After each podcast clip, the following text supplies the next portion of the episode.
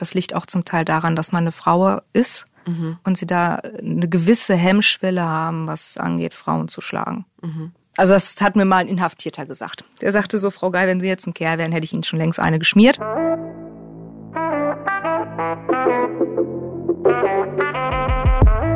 Hallo, wir sind Carolina Torres und Sarah Klöser von Bento. Wir sprechen in diesem Podcast mit jungen Leuten über ihre Berufe. Uns interessiert, was motiviert sie? Was ist ihnen besonders wichtig? Und darum fragen wir, und was machst du so?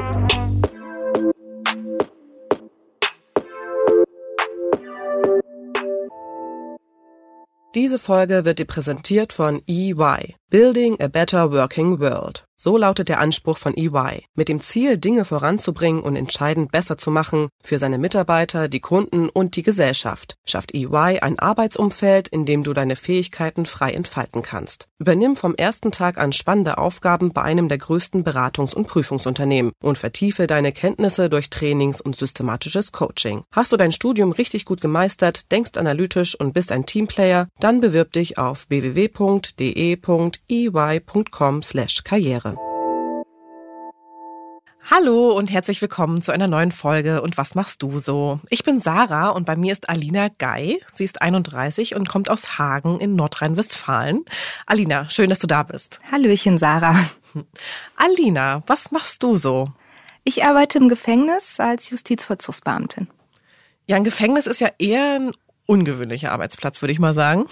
Wie bist du darauf gekommen, tagtäglich ausgerechnet mit Straftätern arbeiten zu wollen? Ähm, das ist eigentlich ganz witzig. Ich ähm, habe damals eine Ausbildung als Rechtsanwalt Notarfachangestellter angefangen, auch mhm. beendet und da haben wir halt mal an so einem Schulausflug, sage ich jetzt mal, eine Justizvollzugsanstalt besucht, weil man da halt als äh, Rechtsanwalt eher mehr Bezugspunkte zu hat zu den Strafgefangenen, wenn man jetzt halt einen Strafrechtsanwalt hat und das hat mir eigentlich so gefallen. Das fand ich so interessant, dass ich mich da halt mal so dran gesetzt habe und halt mal geguckt habe, was muss ich so für Voraussetzungen mitbringen, hm. um halt da arbeiten zu können. Mhm. Was ja. hat dir denn daran gefallen?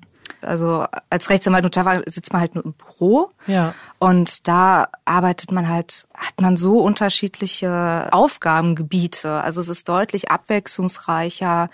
Man muss im Prinzip so ein kleiner Allrounder sein und halt auch selbstständiges, eigenverantwortliches Arbeiten. Das ist halt das, was mich an dieser Sache halt mehr gereizt hat. Hm. Justizvollzugsbeamtin ist ja eigentlich so eher ein sperriger Begriff, worunter man sich jetzt nicht sofort was vorstellen ja. kann. Was hältst du denn von Begriffen wie Wärter oder Schließer? Also Wärter ähm, gibt's im Zoo. Und wir sind halt kein Zoo, wir arbeiten halt mit Menschen und mhm. ähm, Schließer, ja, das ist halt so ein, sag ich mal, so ein gängiges Ding, wo halt jeder, wenn man sagt, man arbeitet im Gefängnis, halt direkt drauf kommt, weil man ja nach deren Meinung den ganzen Tag bloß Türen auf mhm. und zuschließt. Mhm. Das also ist halt so. Also es ist eher schon abwertend, ja. Mhm. Okay. Du bestimmst ja im Prinzip über das Leben anderer Menschen. Also ähm, als Justizvollzugsbeamter kontrolliert man ja, wann die Leute aufstehen, Sport machen, essen gehen, duschen gehen. Und du hast ja vor allem auch eben Einblick in die Privatsphäre. Ne? Du bist bei den Besuchen dabei, mit den Angehörigen und ähm, es werden ja auch private Briefe mitgelesen. Also man hat ja eigentlich so gesehen richtig viel Macht über einen anderen Menschen. Wie gehst du damit um? Äh, ich würde es jetzt nicht als Macht bezeichnen. Ja. Also es ist ja, ähm, dafür steht ja das Beamtentum, dass man halt nun mal in die Grundrechte einschreiten darf. Mhm. Es ist ja auch mehr die Sicherung für die Außenwelt, mhm. die ich halt da drin sehe. Mhm. Weil wir müssen ja gucken, wie verhält er sich im Gefängnis und müssen es ja ermöglichen, ihn, soweit es geht, auf die normale Welt draußen vorzubereiten. Mhm. Und wenn wir dann halt schon einige Anhaltspunkte haben, wo man so sieht, dass sich da vielleicht gar nichts bessert oder sonst irgendwas, dann muss man ja auch äh, dementsprechend agieren.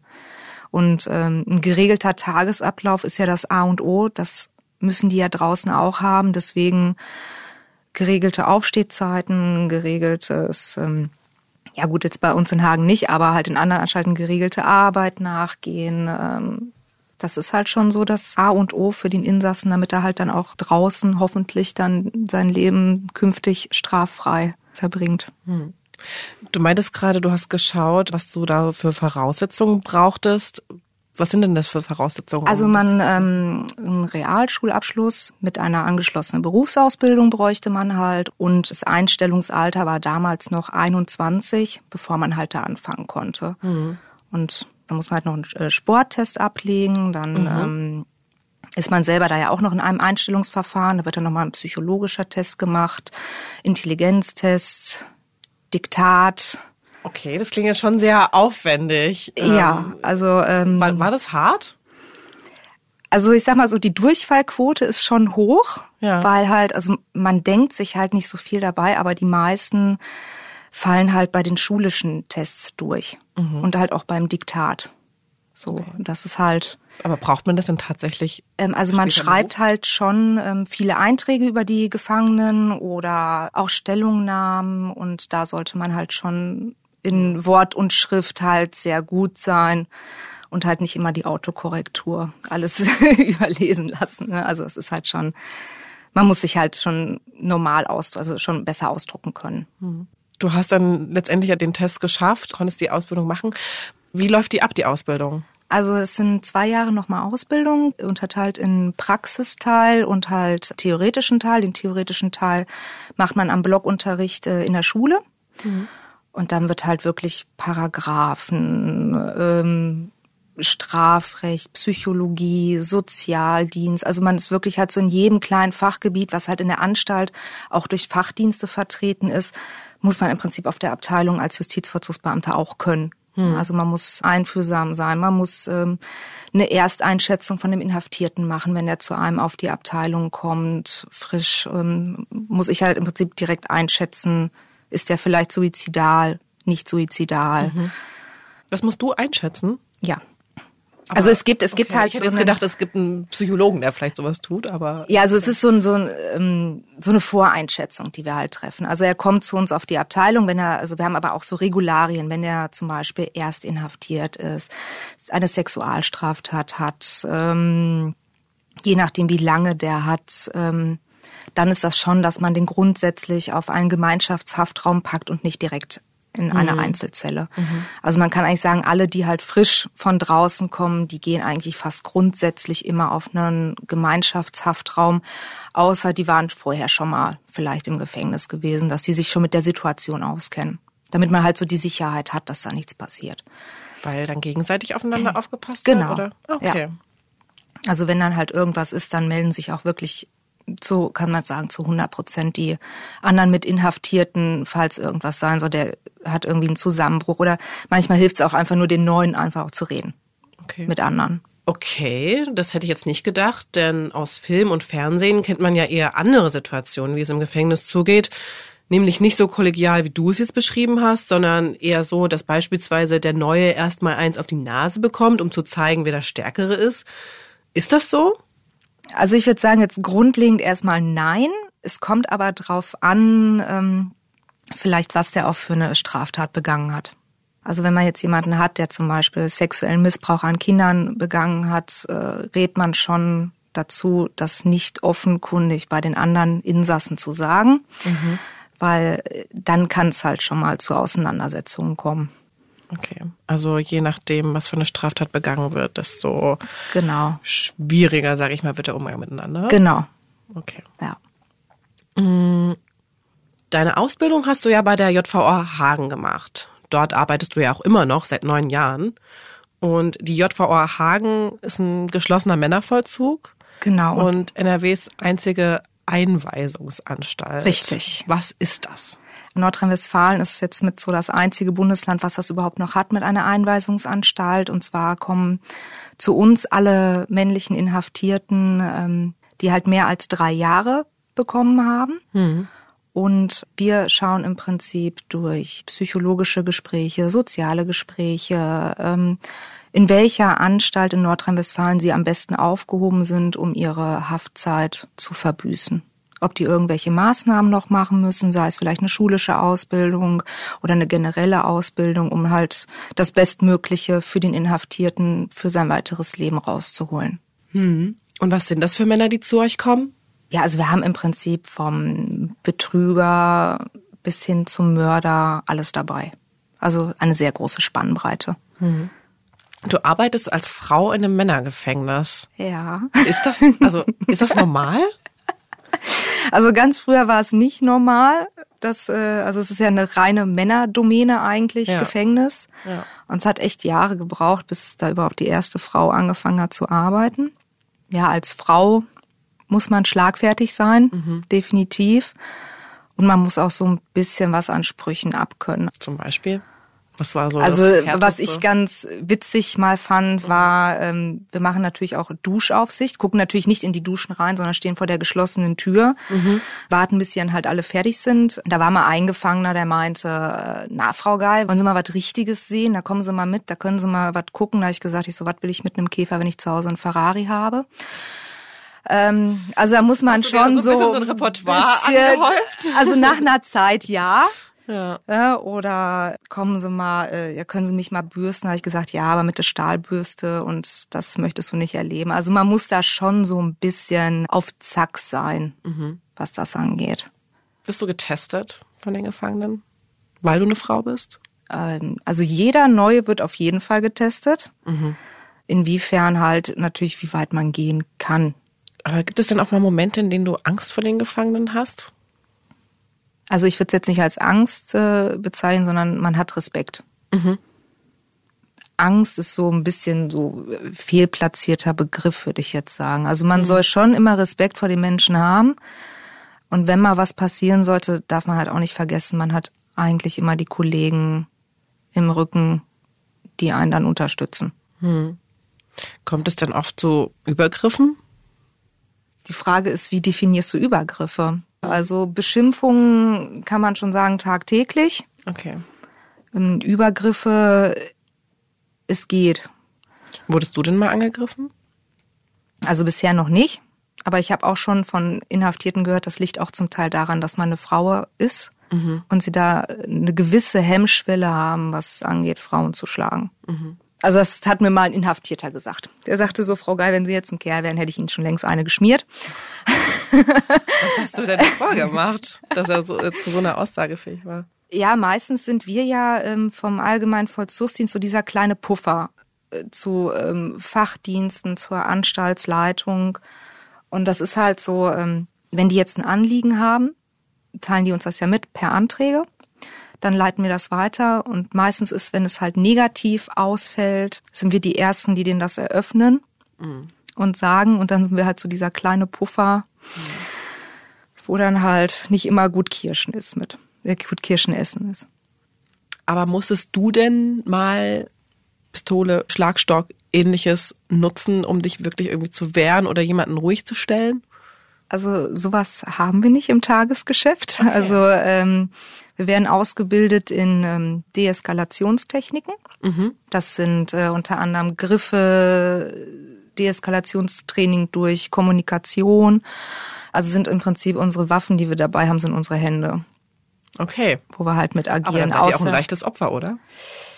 Also ich sag mal, wenn wir in der Gruppe sind oder wenn jetzt einer wirklich stark auffällig ist, dann kann es auch sein, dass wir dann das äh, Reizstoffsprühgerät mit dazu holen. Und wenn es halt wirklich hart auf hart kommt, da haben wir auch noch eine äh, Körperschutzanzug, den wir dann überziehen mit Helm, eventuell mit Schild oder sowas. Also was man im Prinzip auch von der Hundertschaft der Polizei kennt, haben wir auch zur Verfügung, um entsprechend zu agieren, falls wirklich hart auf hart kommen sollte. Kam das schon mal zum Einsatz? Ähm, ja, Was ist Also da schon. passiert? da war mal jemand, der hat dann, ist im Haftraum ausgerastet, auch, glaube ich, meine ich, ein psychisch erkrankter. Der hat dann einen Besenstiel zerbrochen und halt wollte den, das als Waffe benutzen. Und äh, das Erste, was wir grundsätzlich erstmal machen, ist sämtliche Elektrizität in dem Haftraum abstellen. Das geht nämlich. Also wir können das halt von unserer Anlage aus steuern, so Hafträume einzeln abzuschalten, was das mit Elektrogeräten angeht, weil wir hatten auch schon mal den Fall, dass er dann Wasserkocher äh, vorbereitet hat mit heißem Wasser und dann der erste Kollege, der kam, hat das halt ins Gesicht gekriegt. Deswegen grundlegend erstmal Elektrizität abstellen, dann wird er erstmal noch eine halbe Stunde gewartet, dann soll er sich von uns aus im Zun-Haftraum ein bisschen auspowern. In der Zeit wird dann die Vorbereitung gemacht und dann wird dann in der Mannschaft reingegangen.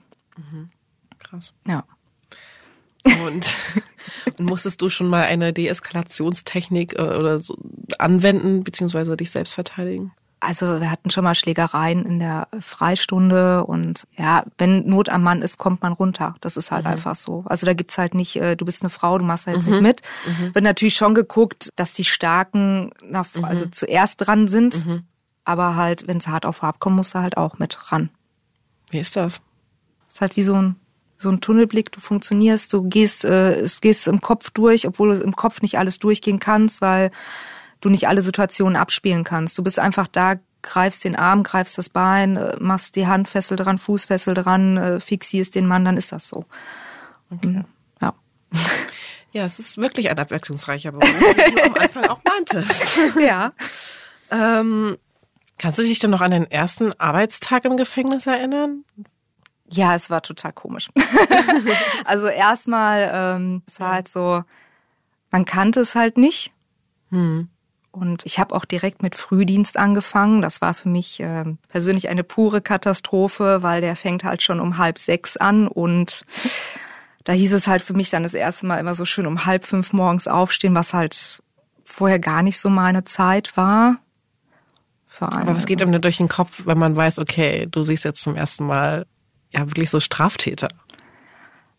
Also ich habe gar nicht so jetzt daran gedacht, dass es Straftäter sind, sondern ich habe halt Einfach nur, es ist halt ein Mensch, der vor mir steht. Ne? Also mhm. am Anfang war ich halt auch immer so wissbegierig zu wissen, was der gemacht hat, mhm. ne? um es halt irgendwie so einschätzen zu können. Mhm. Aber mittlerweile habe ich das schon komplett abgelegt, weil es mich gar nicht mehr so interessiert, was hat der gemacht und äh, aber den anderen einschätzen zu können, ist ja dann gar nicht so doof, oder? Ja, aber manchmal möchte man vielleicht auch nicht wissen, was er genau gemacht hat. Kannst du dich noch so, so an Situationen erinnern, wo du vielleicht auch mal befangen warst? Also es war für mich am Anfang sehr schwierig, einen ähm, Gefangenen zu haben, der sexuellen Missbrauch an Kindern, also mit dem normal umzugehen. Mhm. Das war für mich schon schwierig, weil man es halt auch immer im Hinterkopf ein bisschen hatte. Und deswegen habe ich dann für mich persönlich auch beschlossen, du guckst dir die Sachen halt nicht mehr an.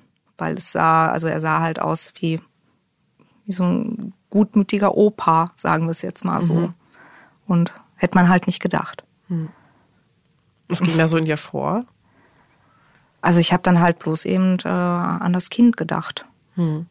Also er war auch damals in Untersuchungshaft und er hat halt immer gesagt, er wäre nicht schuld gewesen und dann guckt man sich halt diesen Haftbefehl durch und denkt sich, okay, ja, es ist halt sehr, sehr schwierig. Also ich weiß auch, ein Aufgabenfeld, wo ich niemals arbeiten möchte, ist an einer sozialtherapeutischen Einrichtung, in einer Justizvollzugsanstalt. Das wäre absolut nicht, nicht meins, wo man dann halt nur mit Sexualstraftätern zusammenarbeitet. Mhm. Und dann wirklich auch zum Teil in Gruppen eventuell mitsitzt und sich das halt auch mit an. Also das wäre absolut nicht meins. Das könnte ich halt nicht. Mhm. Aber kann man denn auch sagen, dass dein Job dir auch Freude bereitet oder dir Spaß macht?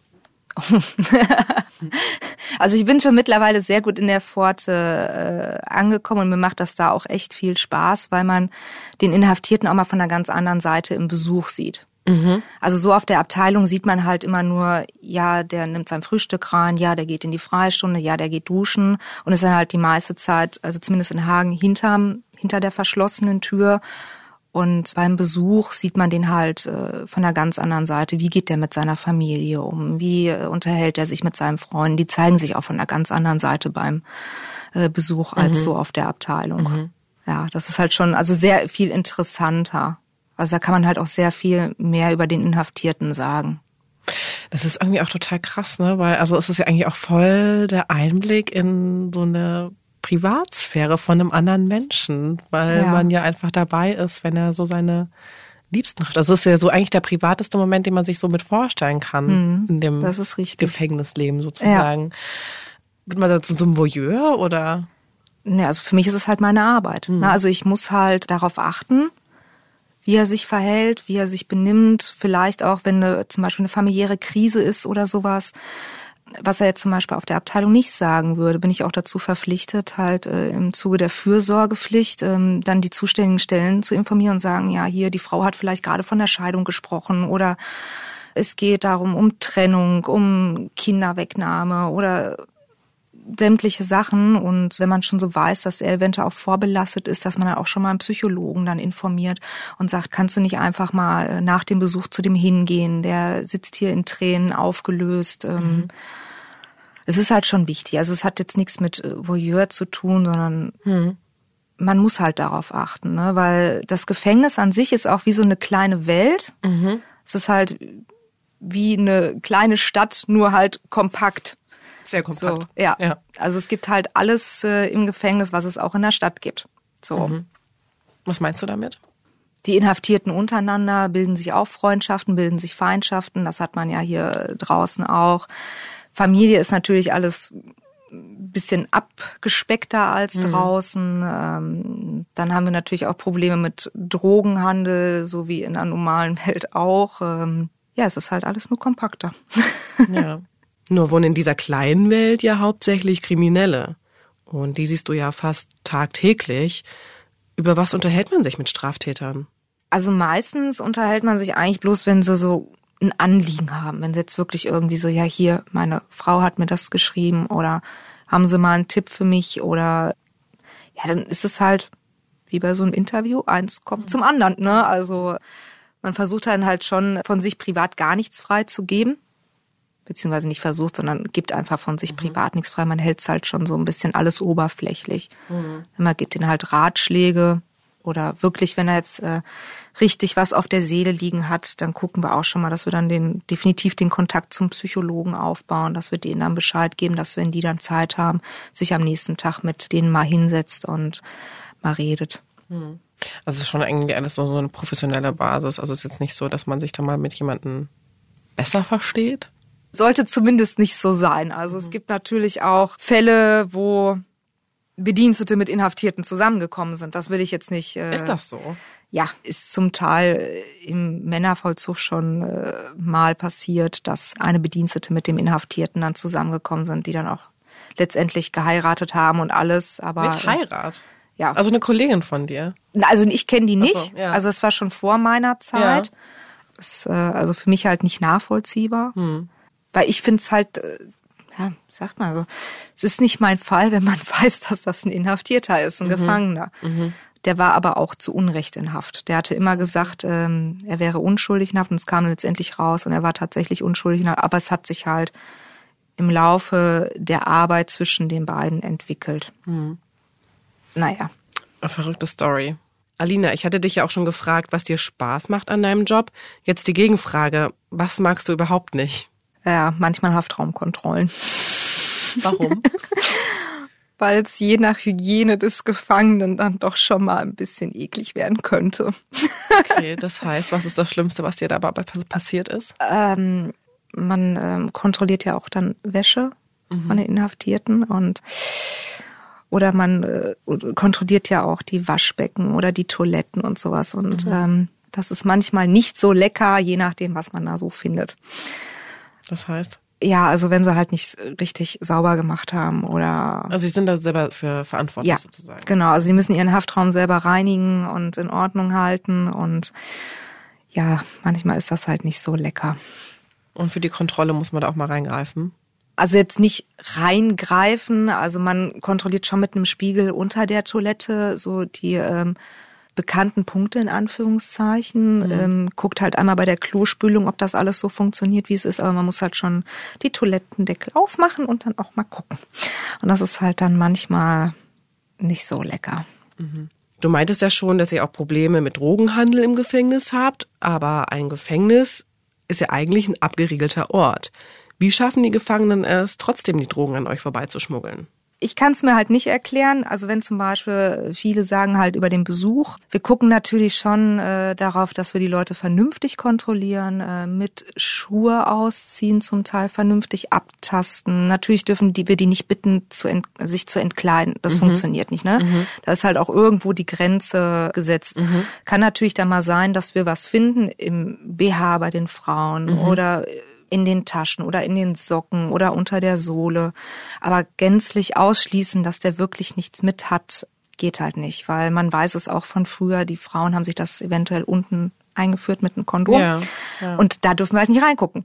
Da ist ja klar, so. Und dann holen die das irgendwann raus und dann wird's halt übergeben. Oder Aber drückt man dann auch mal ein Auge zu, wenn es dann tatsächlich einmal im Gefängnis ist oder was passiert? Nein, das wird direkt eingezogen, direkt ein Disziplinarmaßverfahren gegen den Inhaftierten Mhm. geschrieben. Also der hat dann nicht gut Kirschen essen, wenn es gefunden wird. Okay.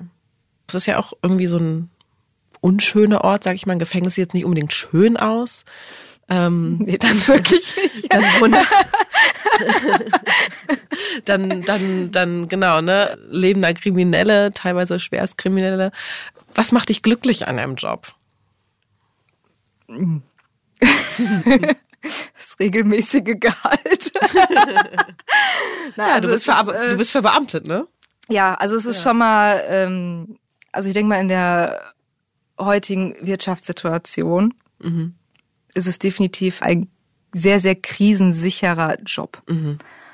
Und was halt auch noch extrem gut ist, also manche nehmen da halt ein Blatt vom Mund, aber es ist tatsächlich so, dass das äh, Gehalt und die Sicherheit mit das Attraktivste eigentlich an dem Beruf sind. Ja, aber ähm, was mich dazu bewegt, eigentlich jeden Tag zur Arbeit zu gehen, sind halt unter anderem auch Kollegen, wo man sich halt wirklich schon nach den Jahren miteinander angefreundet hat und halt trotzdem immer noch die abwechslungsreiche Arbeit. Es ist halt nicht jeden Tag das Gleiche. Das heißt, du bist ver verbeamtet, oder? Genau. Und ähm, was verdient man da jetzt als Justizvollzugsbeamtin? In der Ausbildung verdient man als Single in Nordrhein-Westfalen um die 1400 Euro. Ja, für eine Ausbildung nicht schlecht, ja. Ja, und ausgelernt ist man auf jeden Fall so bei 1,8, 1,9 direkt nach der Ausbildung. Und das steigert sich dann halt mit Alter und dann halt auch mit Dienstgrad, den man dann hat. Okay. Und wo bist du inzwischen nach fast zehn Jahren angelangt? Also ich habe jetzt im Februar meine erste Beförderung bekommen. Das ist dann ähm, Entgelt A8 und da liegt man so bei ein bisschen mehr als zwei, vier als Frau. also ist ja auch das Gute, es wird halt nicht Geschlechter getrennt. Bei dem ähm, Gehalt Es ist halt wirklich regulär und man kann es halt auch öffentlich einsehen. Ja. Okay. Ja. Also auf jeden Fall ein sicherer Job. Das auf jeden Fall, ja. Aber Gehalt ist ja auch nicht immer alles. Du arbeitest ja auch in Schichten, nachts und am Wochenende. Wie schaffst du es denn, deine Work-Life-Balance da in Einklang zu bringen? indem ich privat halt viel unternehme. Ich denke mal, dass das halt auch sehr, sehr wichtig ist, dass man ein vernünftiges Privatleben auch noch hat, weil es halt schon äh, in Anführungszeichen sehr, sehr schwierig ist, weil wir halt schon äh, 365 Tage im Jahr aufhaben, fast jedes zweite Wochenende arbeiten müssen, immer acht Stunden und da ist es halt schon wichtig, dass man das Privatleben relativ gut ausbaut. Mit Ja. Freizeit oder Entspannen oder sonstigen Sachen oder Freunden auch nochmal, auch mal Freunde, die vielleicht nicht im Gefängnis arbeiten. Aber das ist halt schon eher äh, ja, eine Seltenheit, sagen wir. Also es gibt eine Handvoll Leute, die in meinem Freundeskreis, die nicht im Gefängnis arbeiten. Da ist das natürlich auch mal schön, wenn man mal nicht über Arbeit redet, aber ein Großteil ist halt, weil man sehr viel mit den Arbeitskollegen ähm, zusammenarbeitet, sehr viel Zeit mit denen verbringt, dass sich da dann automatisch, wenn man mit denen schon echt besser kann, da halt Freundschaften entwickeln. Okay. Zwar nicht mit jedem, aber dann Ja. Dienst ist Dienst, Schnaps ist Schnaps. Und man sucht sich mit denen schon die Leute aus, mit denen man vielleicht privat was mehr machen möchte. Ist sehr gut. Ja. Inwieweit kannst du dich in deinem Job denn selbst verwirklichen? Wie meinst du das jetzt? Dass es vielleicht auch so ein bisschen Sinn für dich ergibt, dass es dich erfüllt? Also ich sag mal so, also für mich ist es gut, wenn ich die Leute wirklich bloß einmal sehe. Im wahrsten Sinne des Wortes, weil wenn man schon so jemand vielleicht auf der Abteilung, ach, da ist er schon wieder, hat wieder nicht geklappt oder so, dann äh, Also du meinst, wenn sie wieder straffällig geworden genau, sind? dann ist das halt schon so, ja, okay, hat wieder nicht geklappt. Hm. Ist ja auch eigentlich so der Endauftrag von Mhm. uns im Prinzip, zu gucken, dass sie eben nicht wieder straffällig wären. Ist es dann auch wie so ein Erfolgserlebnis? Das Problem ist eher so, man sieht nicht so die fertige Arbeit. Wenn man jetzt zum Beispiel einen Handwerksberuf hat, da sieht man, ach, guck mal, das hier habe ich jetzt geschaffen. So, und das Problem ist, äh, wir arbeiten ja immer mit Menschen zusammen, die man so nicht biegen kann, dass mhm. es halt funktioniert. Die können natürlich, bist du froh, wenn du nicht wieder siehst. Aber wenn du sie dann wieder siehst, dann denkst du, ach, was hast du denn jetzt wieder für einen Bockmist gemacht? Mhm. Ja, es ist dann halt, ich sag mal so, dafür, also stehen wir da nicht so personellmäßig so gut da, dass wir wirklich, so wie die Resozialisierung gedacht ist, hm. das wirklich ausführen können. Dafür haben wir einfach zu wenig Leute. Okay. Also so wie es vom Staat vorgeschrieben ist, wird wirklich schwierig, alles umzusetzen. Das heißt, was wäre ein Verbesserungsschlag deinerseits? Mehr Personal, bitte. das ist halt echt, also wenn man jetzt wirklich ähm, guckt, was die nächsten Jahre geht, also jetzt nicht nur im allgemeinen Vollzugsdienst, sondern auch im Fachdienstbereich Psychologen, Ärzte, das Mindestmaß zu halten, bräuchte man bundesweit knapp 2000 Leute, mhm. die eingestellt werden müssten. Um es wirklich auf dem Niveau zu halten, wie sich das Gesetz das vorstellt, sind es 5000. Das ist Aber weil dann eine intensivere Betreuung möglich wäre? Genau, das ist es halt. Mhm. Also wenn ich jetzt bei uns gucke, ist ein Kollege für 30 Inhaftierte zuständig. Okay. Und da schafft man es halt nicht immer, mhm. sich intensiv um jeden Einzelnen zu kümmern. Also man also ich fände eine Rechnung perfekt, vielleicht auf einen Bediensteten, fünf Inhaftierte und dann halt wirklich Intensivbeschäftigung. Hm. Ja. Letzte Frage, Alina. Was wärst du, wenn du nicht Justizvollzugsbeamtin wärst? Oh mein Gott. das ist eine sehr gute Frage. Das wüsste ich, glaube ich, gar nicht. Ich habe zwar die eine aus, äh, abgeschlossene Berufsausbildung als Rechtsanwalt Notarfachangestellte, aber ich hätte definitiv gesagt, dass ich da nicht mein Leben drin verbringen würde. Hm. Es hat sich irgendwie alles so gefügt, dass man halt so äh, in die Richtung hingeht. Ich kann es tatsächlich nicht beantworten, wo ja. ich jetzt wäre, wenn ich nicht im Justizvollzug arbeiten würde. Ja. Ich glaube, dann würde ich immer noch erstmal als Rechtsanwalt Notarfachangestellte hinter einem Schreibtisch sitzen oder hätte vielleicht sogar irgendwas in Richtung Jura studiert, aber hm. Rechtsanwälte gibt's wie Sand am Meer. Mhm. Und dann ist es halt auch immer schwierig. Mhm. Ist auch ein bisschen trocken. Ja, das stimmt. Je nachdem, was man nimmt. Ja.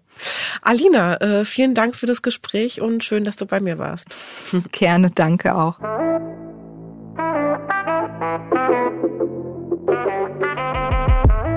Das war der Bento Podcast und was machst du so? Wenn dir die Folge gefallen hat, dann hinterlass uns doch bei iTunes eine Bewertung. Wenn du selbst Lust hast, mit uns über deinen Beruf zu sprechen oder uns Feedback geben möchtest, schick uns eine Mail an und was machst du so at bento.de oder schreib an unseren Bento-Account auf Instagram oder auf Facebook. Unterstützt haben uns Thorsten Reitzek, Markus Monteagudo, Jens Ressing, Johannes Kückens, Tim Verhardt und Inken Dvorak. Unsere Musik kommt von Ole Bostelmann. Bis bald!